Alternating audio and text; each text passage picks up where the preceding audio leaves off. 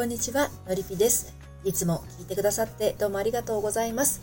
今日のテーマは、うちの人がどんくさい というテーマでお届けをしていきたいと思います。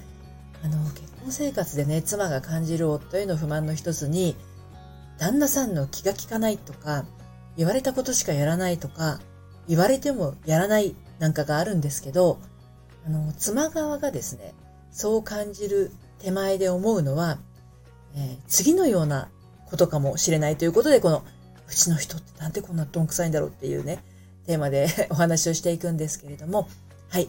えー、私はこのスタンド FM では、聞くセラピーを配信したり、コラムやメルマガでは読むセラピーをお届けしたり、恋愛や結婚など結婚のご相談をですね、えー、個別にお受けしたり、30代女性の恋と愛と人生を応援しているものなんですけれども、あの、このどんくさいなんですけどね、実はですね、女性っていう生き物は結婚するとどんどんね、容量が良くなっていくんですよ。うん。で、一方、男性はというと、どんどん容量が悪くなっていくっていうね。まあ、これなぜかっていうと、女性は家庭と仕事、育児、家事などのトータルバランスで一日を見たり、一週間見たりしているんですね。が、ですが、あの、男性は愛も変わらず、えー、仕事イコール戦場。戦う場所、そして家庭イコールくつろぐ場所なんですね。武器をすべて手放す場所っていう風に家庭がなっているんですね。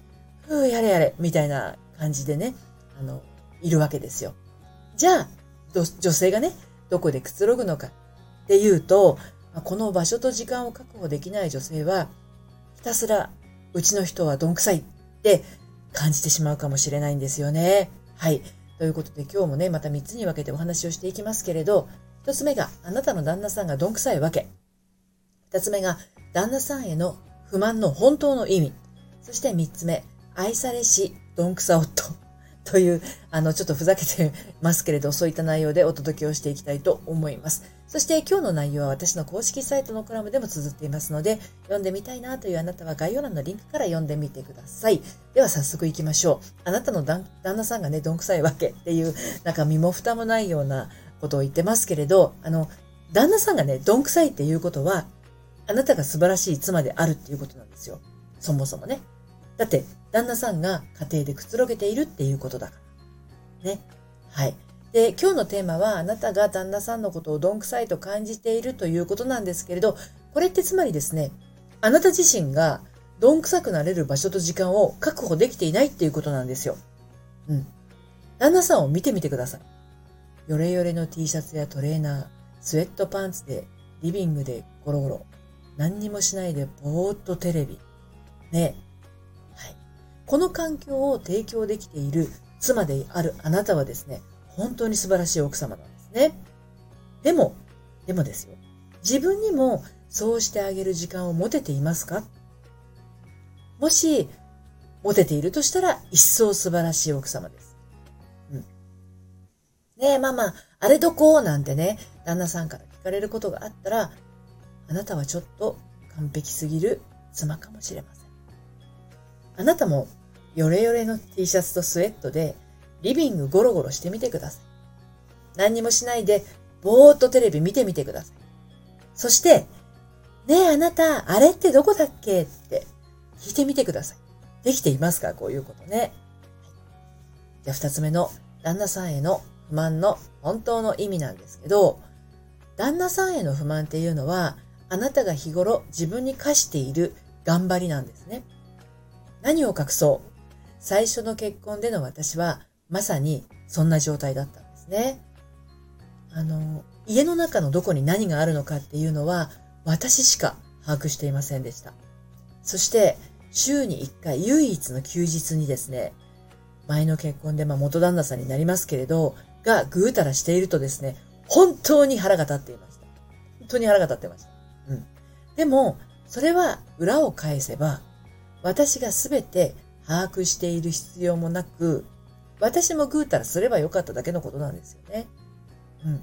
で、今、あの、おかげさまでね、再婚して9年目に入っている私はというと、あの、家の中のどこに何があるのか、あんまり把握してません。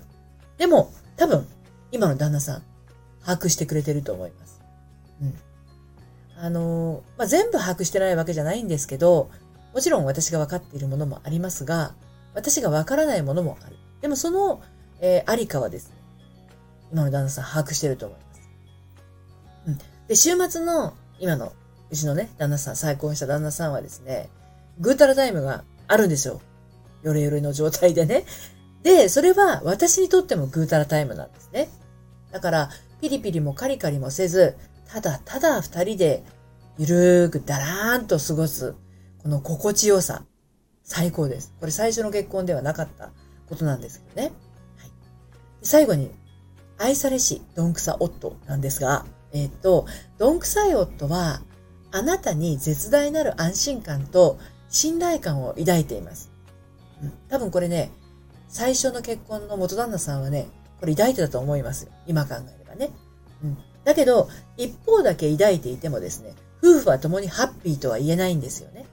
なので、あなたもどんくさ妻になりましょう。もう、激しくどんくさくなってほしいんですよね。で、そう、このね、配信はですね、どんくさい女になるすすめのタイトルにしようかなって思ったぐらい、あなたにどんくさくなることを推奨しています。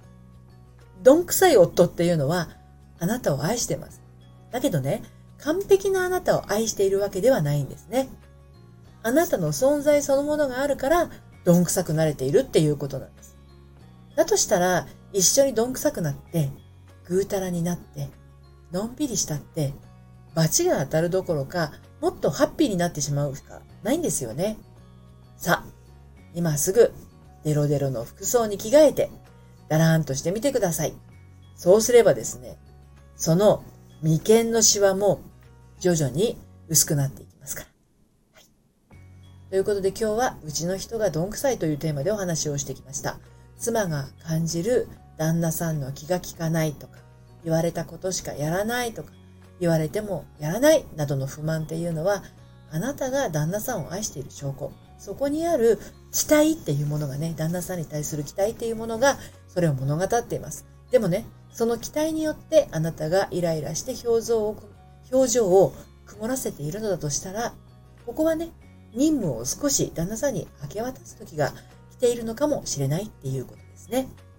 でどうしてもまあ、そういうふうに旦那さんのことばっかり文句言ってしまうっていう方はですね、このままシワ、シワが刻まれてね、老け込んじゃってしまいますから、はい、あの、一度お話をお聞かせください。